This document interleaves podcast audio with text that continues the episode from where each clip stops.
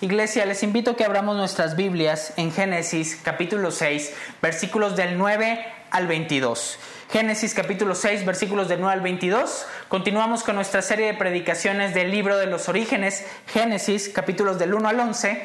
En esta ocasión es Génesis capítulo 6, versículos del 9 al 22. Y el título de esta predicación es Mundo Nuevo a través de un Redentor. Mundo Nuevo a través de un Redentor. Génesis capítulo 6, versículos del 9 al 22. Y la palabra de Dios nos dice de la siguiente manera. Esta es la historia de Noé. Noé era un hombre justo y honrado entre su gente. Siempre anduvo fielmente con Dios. Tuvo tres hijos, Sem, Cam y Jafet. Pero Dios vio que la tierra estaba corrompida y llena de violencia.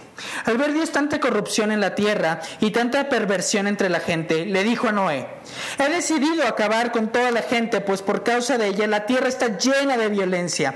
Así que voy a destruir a la gente junto con la tierra. Construyete un arca de madera resinosa, hazle compartimientos y cúbrela con brea por dentro y por fuera.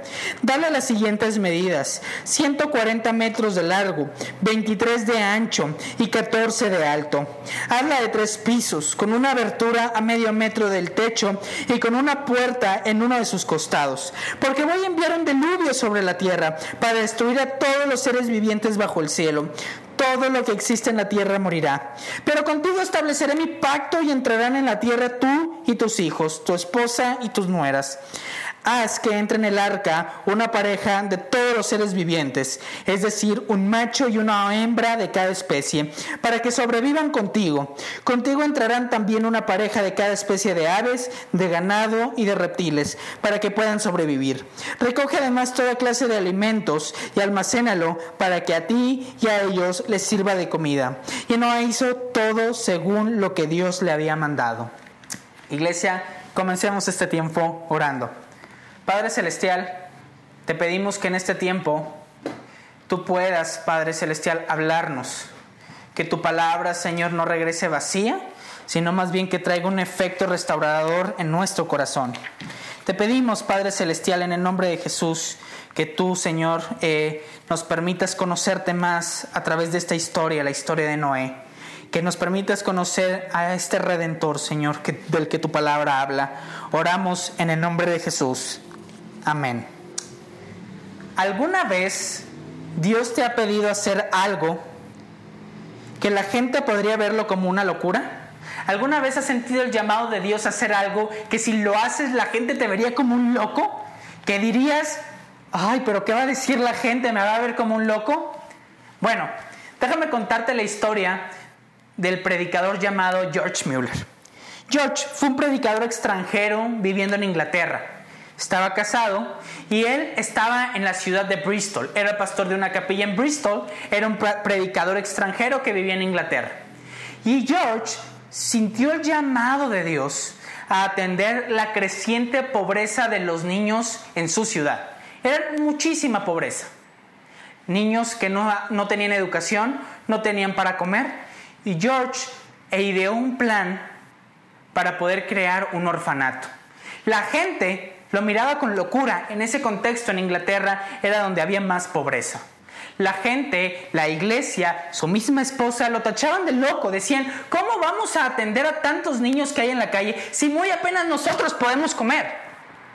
Entonces George fue criticado, fue visto como un loco y empezó a idear un plan para poder recoger a niños de la calle y crear un orfanato. La historia se cuenta sola. George fue considerado como el padre de los huérfanos. Dios se encargó de proveerle todo por lo cual le había llamado. George fue un reconocido pastor extranjero en Inglaterra, pero fue reconocido porque él se encargó de recoger niños, educarlos, darles de comer, salirlos al mundo para que evangelizaran. En Génesis 6 vemos una historia sumamente parecida a la de George encontramos que Dios llama a un hombre llamado Noé a construir un arca, un arca para que él y su familia se salvaran.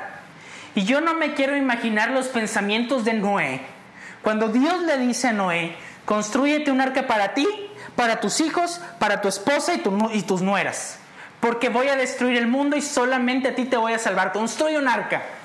No me quiero imaginar lo que Noé pensó. Esto es una locura. Pero ¿por qué Dios estaba llamando a Noé a hacer esto? ¿Por qué existe la historia del diluvio? ¿Por qué existe la historia de Noé? Bueno, Dios está llamando a Noé a establecer un pacto con él y su familia. Y este pacto es un simbolismo y es una dirección que nos permite ver el pacto de redención. El pacto de Noé es un puente para que nosotros podamos entender el pacto de redención. El mundo sería castigado por la inclinación de hacer lo malo, pecar contra Dios. El mundo se había olvidado completamente de Dios, pero lo más interesante es que Dios está comprometido a erradicar la maldad. Dios no deja al mundo solo y dice, ni modo, pecaron y así lo voy a dejar. No, Dios está haciendo un plan y este plan se llama el plan de redención. Dios va a restaurar el mundo. Dios va a restaurar su creación. Y de eso se trata la historia de Noé. Noé y el diluvio existen para que tú y yo entendamos que el mundo no se va a salir con las suyas, sino que tú y yo tenemos una esperanza de redención, una esperanza de que Dios va a restaurar el mundo. Por lo tanto, la pregunta de esta predicación es la siguiente. ¿Cómo, por qué y para qué Dios redime su creación? ¿Cómo, por qué y para qué Dios redime su creación. Y lo vamos a ver a través de tres puntos. Número uno, a través de un hombre. El por qué, por causa del pecado. Y para qué, para salvarnos a ti y a mí. Punto número uno, a través de un hombre. Punto número dos, por causa del pecado. Y punto número tres, para salvarnos a ti y a mí. Punto número uno, a través de un hombre. Los versículos 9 y 10 nos dicen lo siguiente. Esta es la historia de Noé. Noé era un hombre justo y honrado entre su gente. Siempre anduvo fielmente con Dios. Tuvo tres hijos, Sem, Cam y Jafet. Y dijo Dios, pero estableceré mi pacto y entrarán en el arca tú y tus hijos, tu esposa y tus nueras. Versículo 18. Lo primero que tenemos que entender de esta historia del diluvio y la historia de Noé es que Dios hace un pacto con Noé. Y tenemos que entender el por qué Noé. ¿Por qué Dios hace un pacto con Noé? ¿Por qué de todos los habitantes que Dios va a destruir del mundo escoge a Noé? Y el versículo 8, lo vimos la predicación pasada a través de nuestro pastor, es que se nos dice que Noé se encontró con la gracia de Dios y Noé fue, fue transformado su corazón por la gracia de Dios. Se nos dice el versículo 8 que Noé halló el favor de Dios y después se nos dice que Dios hace un pacto con Noé, llama a Noé a construir el arca. ¿Qué pasó con Noé? Bueno, pasa lo que nos ha pasado y a ti y a mí cuando tú y yo nos topamos, nos enfrentamos y chocamos con la gracia de Dios. Nuestro corazón es transformado de un corazón malo y que desea hacer lo malo a encontrarnos con Dios, con su gracia y su misericordia. Noé fue llamado porque fue escogido por Dios a recibir su gracia y ser llamado por Él a construir el arca. En otras palabras, la gracia que Noé encontró en Dios transformó su vida. Y eso hacía que Noé fuera diferente a toda la generación que lo rodeaba, que se había apartado por completo de Dios, que la violencia era tal, la perversión era tal, que a Dios ya no podía más y decía, tengo que enviar un diluvio. Pero se nos dice también en la descripción que Dios establece un pacto con Noé y se nos dice qué clase de personas entrarán en el, en el arca. Y se nos dice, entrarán contigo tus hijos Sem, Cam y Jafet. Versículo 18, tus hijos, tu esposa y tus nueras. Ahora, hay algo que tú y yo tenemos que entender. Y es bien importante que no perdamos de vista a Sem, Cam, Jafet, a su esposa y a sus nueras. Porque Dios establece un pacto con Noé. Iglesia, una de las cosas más importantes que tú y yo tenemos que hacer es reconocer y recordar que la Biblia se trata de un pacto, de un pacto con Dios y los hombres. Si recuerdan, Dios hizo un pacto con Adán, el pacto de obras.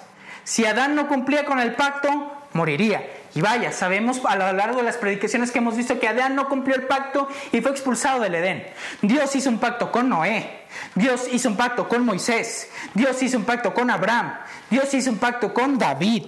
Dios, la manera en la que se relaciona con los hombres es a través de un pacto. De hecho, tú el día de hoy, tú y yo el día de hoy, nos relacionamos con Dios a través de Cristo. Cristo hizo un pacto por nosotros. Él fue a la cruz a morir en nuestro lugar y nuestra fe en Él nos permite tener una relación con Dios. El pacto de gracia. La Biblia la leemos, querida iglesia, a la luz de un pacto. La Biblia se trata de un pacto. ¿Pero qué son los pactos? Tú podrás escuchar esto por primera vez y decir, ¿pero qué es un pacto? Bueno, bueno, los pactos, primeramente, como lo acabo de mencionar, es la manera en la cual Dios se relaciona con los hombres. Pero de igual manera es el medio por el cual Dios intencionalmente salva, busca y restaura al hombre. Dios salva, busca y restaura al hombre a través de un pacto. Lo interesante de los pactos que Dios hace con los hombres y que los podemos leer muy claramente en la Biblia es que a pesar de que los hombres incumplen el pacto con Dios, Dios sigue siendo fiel. Ahora, una de las cosas que tenemos que recordar acerca de los pactos es que un pacto es un acuerdo de ambas partes en donde tiene una condición, tiene una condición y tiene una recompensa.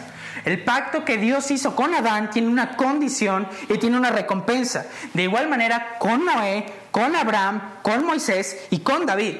Todos los pactos que Dios hace con los hombres tienen un, una condición y una recompensa. Entonces lo esencial del pacto es entender que Dios siempre estipula cómo los hombres deben de cumplir el pacto. Pero también nos dice las bondadosas realidades que pasan cuando el hombre cumple el pacto. A la luz de la historia de Noé y el diluvio, iglesia, lo que tú y yo estamos viendo es que Dios hizo con Noé un pacto.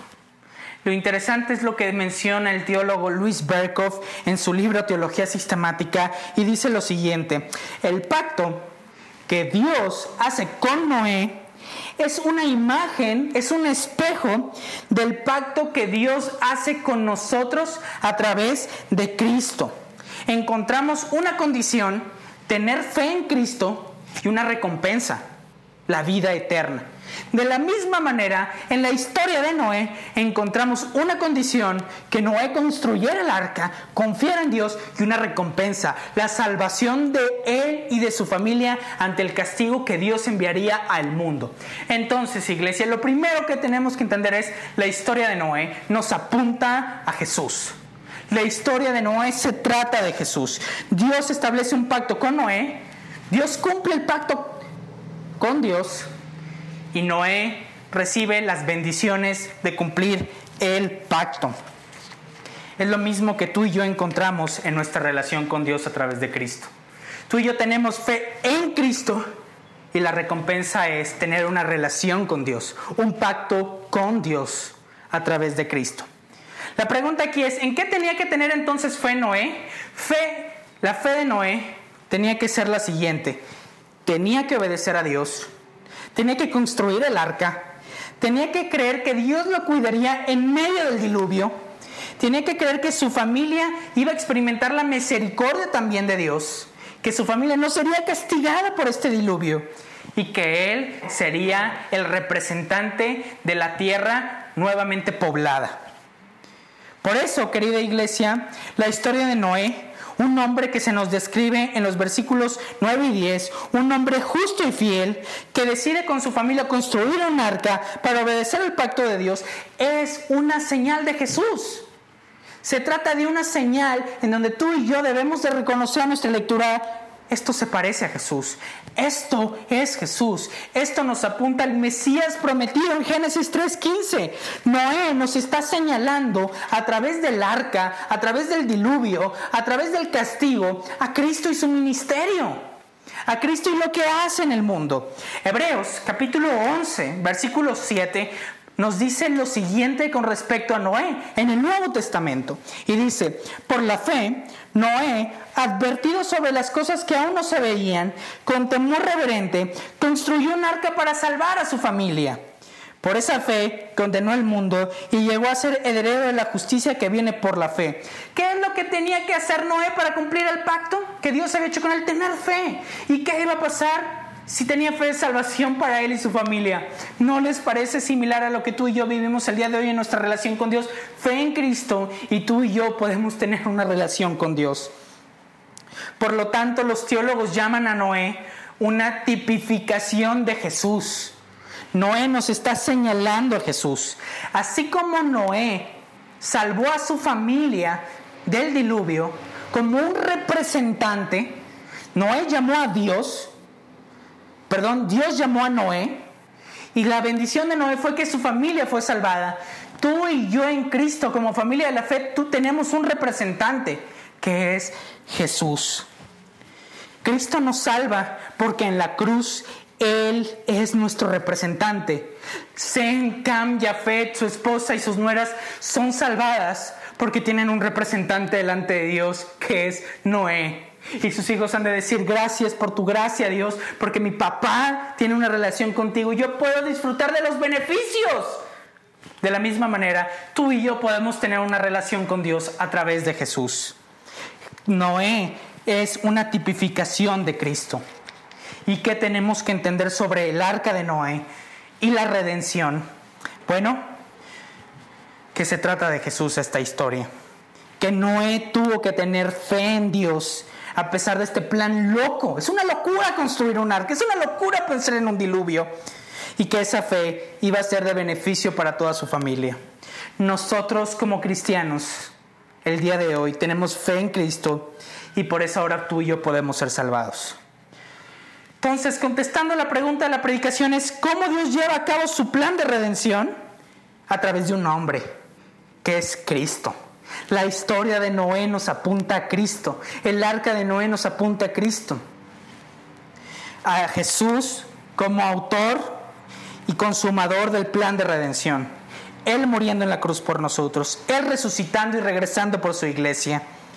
Pero algo muy importante para nosotros, querida iglesia, es que así como Noé halló gracia delante de Dios, tú y yo todos los días experimentamos también la gracia de Dios. Así como Noé fue el representante de su familia, delante de Dios. Tú y yo somos voceros del mensaje de redención.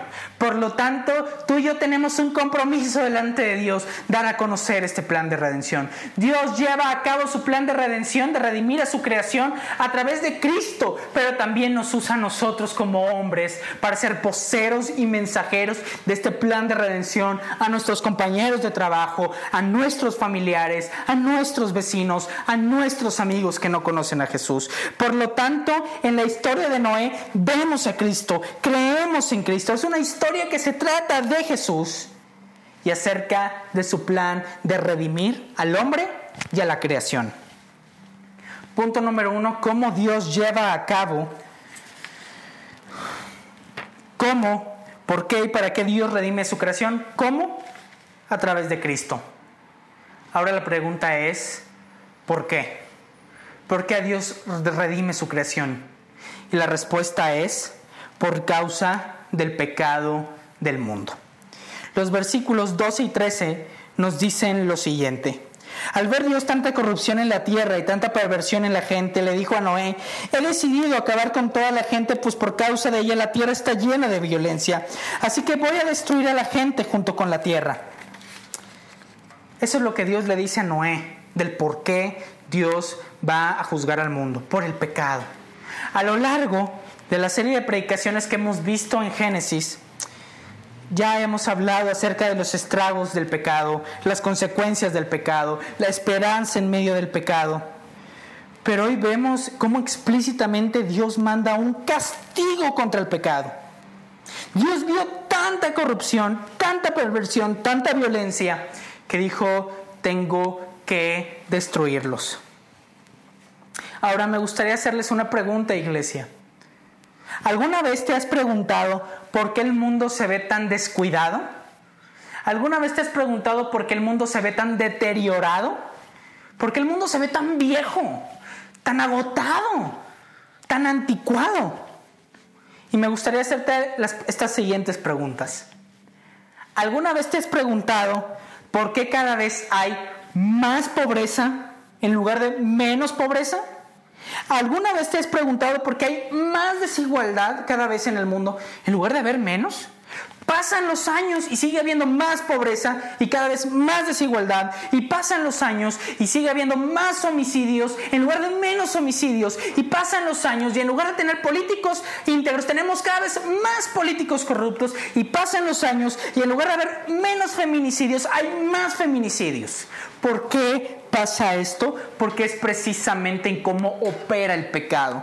Así es como funciona el pecado. El pecado destruye, deteriora, mancha y destruye, da muerte. Déjame darte un ejemplo. Hace unos días o unas semanas vi en redes sociales que un hombre de 50 años se comprometió a tomarse una foto todos los días hasta que cumpliera 70 años. Y en un video de aproximadamente 10-15 minutos pasan todas las imágenes de todos los días durante 20 años. La constante es de que este hombre de 50 años, bien parecido, cada vez en cada foto se veía más viejo, un poco más arrugado, sus dientes más chuecos, se quedaba sin pelo, tenía imperfecciones en la piel. ¿Por qué pasa eso? Bueno, eso pasa porque la constante es cada vez en cada foto hay más vejez. Bueno, eso es lo que hace el pecado. El pecado lo que hace es ser progresivo hasta llevarte a la muerte. El, pecado es secuencial, nunca se detiene. Un pecado no arrepentido nunca se detiene, más bien es progresivo y da más y da más, como este video de este hombre, hasta destruirte. Iglesia, el pecado, tarde o temprano, te destruye el pecado tarde o temprano te destruye. El versículo 17 nos dice lo siguiente del texto en Génesis 6 y nos dice, porque voy a enviar un diluvio sobre la tierra para destruir a todos los seres vivientes bajo el cielo. Todo lo que existe en la tierra morirá. Creo que si somos constantes en la lectura de la Biblia, nos hemos dado cuenta que siempre el castigo por el pecado es la muerte. Pecado es igual a muerte. No solo lo encontramos en Génesis, sino lo encontramos a lo largo de toda la lectura de la Biblia. Iglesia, nunca existe un final feliz en el pecado. Nunca existe una historia de pecaminosa en donde digas, yupi, todo salió bien. El pecado siempre destruye. El pecado siempre mata. El pecado siempre te separa de Dios. Y algo que nos debemos de entender en esta historia de Noé es que nunca hay que subestimar el pecado. Porque el pecado tarde o temprano nos, pasa factura delante de Dios. Hay que pagar esas consecuencias. Dios estipula que el hombre iba a ser destruido por el diluvio. Y esto nos enseña la realidad de mi corazón y de tu corazón. Todos estamos separados de Dios por causa del pecado. Todos somos pecadores. Y este diluvio, mucha gente podrá decir, oye, creo que es un castigo exagerado por causa del pecado. Creo que es un castigo muy grande muy extremo. Más bien, iglesia, Dios vio que el pecado había pervertido todo. El pecado es tan ofensivo delante de Dios que Dios tuvo que mandar un diluvio. No es injusto, es justo que el mundo hubiera sido destruido por causa del pecado. El pecado era tan grande que Dios necesitó enviar un castigo muy grande, un diluvio. Por lo tanto, ¿cómo Dios redime a su creación? A través de Cristo, punto número uno. ¿Por qué? ¿Por, ¿Por qué? Por causa del pecado del mundo. La realidad de las cosas es que el plan de redención, el plan que Dios comenzó a estipular en su palabra en Génesis 3.15, es llevado a cabo por causa de la perversión del mundo, por alejarse de Dios y atesorar el pecado. Dios estipula un plan de misericordia que vemos en Noé y su familia y un plan de juicio que vemos Dios castiga al mundo. El mundo subestimó a Dios. Por lo tanto, querida iglesia, ¿por qué existe la pandemia del COVID? Por el pecado. ¿Por qué nos enfermamos? Por el pecado. ¿Por qué hay violencia? Por el pecado. Tú y yo lo que nunca debemos de hacer es menospreciar el alcance tan dañino del pecado. Pero en medio de todo ello, en medio de ser testigos de todo el pecado que hay en el mundo, tú y yo vemos que Dios tiene misericordia, que Dios tiene un plan Y ese plan se llama el plan para redimir a su creación, el plan de redención.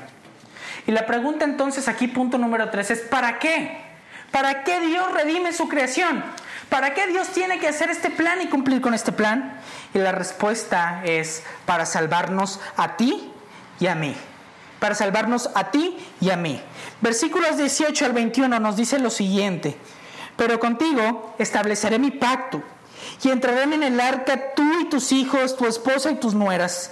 Haz que entre en el arca una pareja de todos los seres vivientes, es decir, un macho y una, y una hembra de cada especie, para que sobrevivan contigo. Contigo entrará también una pareja de cada especie de aves, de ganado y de reptiles, para que puedan sobrevivir. Recoge además toda clase de alimentos y almacénalo, porque a ti y a ellos les sirve la comida. En el versículo 18 al 21 nos encontramos una descripción de lo que debe de haber al interior del arca. Y vemos que deben de estar ocho personas. Noé, sus hijos, su esposa y sus nueras. Ahora algo muy interesante de esta historia de Noé, y es una pregunta curiosa, es por qué Dios también permite ingresar al arca animales. ¿Por qué Dios deja que pasen al arca animales? ¿Por qué Dios estipula que animales deban de entrar al arca? Bueno, la realidad de las cosas es que Dios redime su creación porque no solo le importa el hombre. El hombre es la corona de la creación, pero Dios también redime a los animales. Dios también redime a toda su creación. A Dios le importa toda su creación. Dios y su redención es integral. No solo son los hombres, aunque es lo más importante para Dios. Dios también le importa todo lo que Él ha creado y los animales forman parte de su creación. ¿Recuerdas que nuestro pastor en las predicaciones pasadas mencionó que hace algunas semanas que por causa del pecado el hombre tiene una relación rota ecológica? Bueno, a eso se refiere con los animales, con la naturaleza, con las plantas, con las aves, con los animales. Romanos capítulo 8, versículo 22 nos dice lo siguiente. Sabemos que toda la creación todavía gime a una como si tuvieran dolores de parto. Eso es lo que nos dice Romanos capítulo 8, versículo 22, bien interesante. Que la creación también gime. En otras palabras, la creación también ha sido afectada por el pecado. Y estos animales significan que a Dios le importa toda su creación. Pero lo más importante que tú y yo debemos de mirar el día de hoy es que al ver la historia de Noé, Jesús es Noé.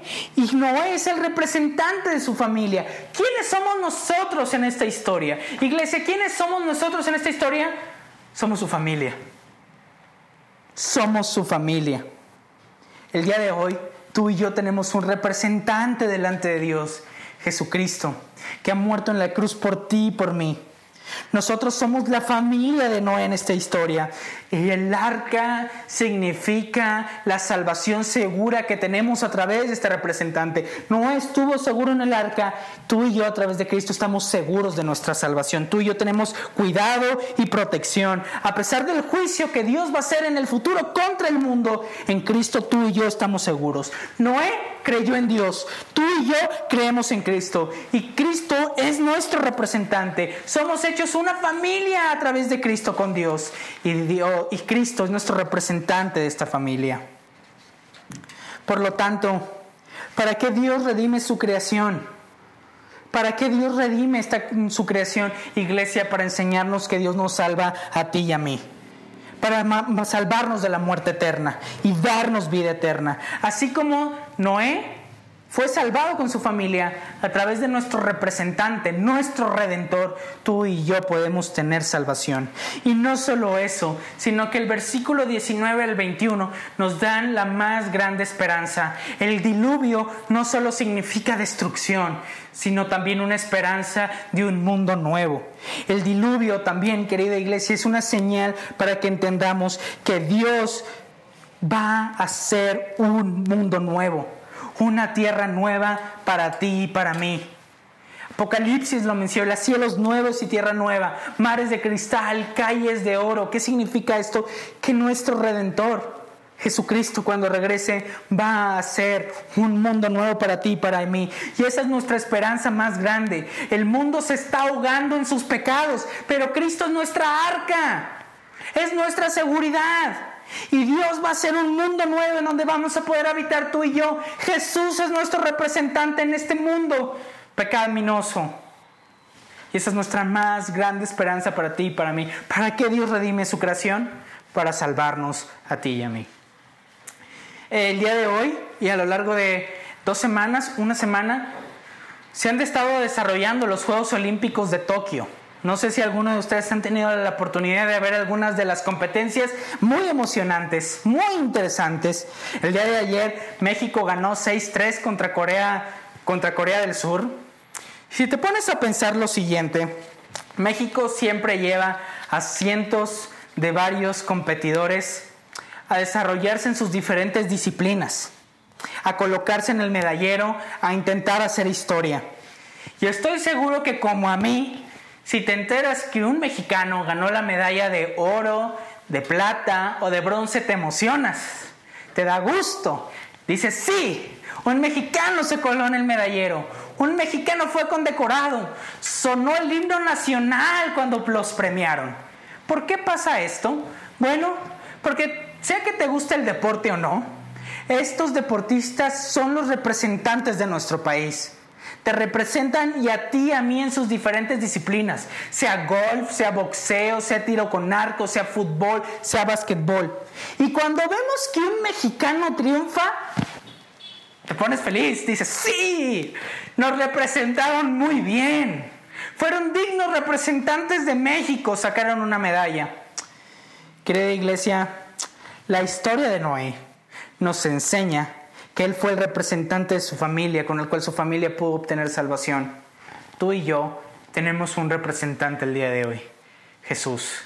La historia de Noé no se trata de un diluvio y nada más.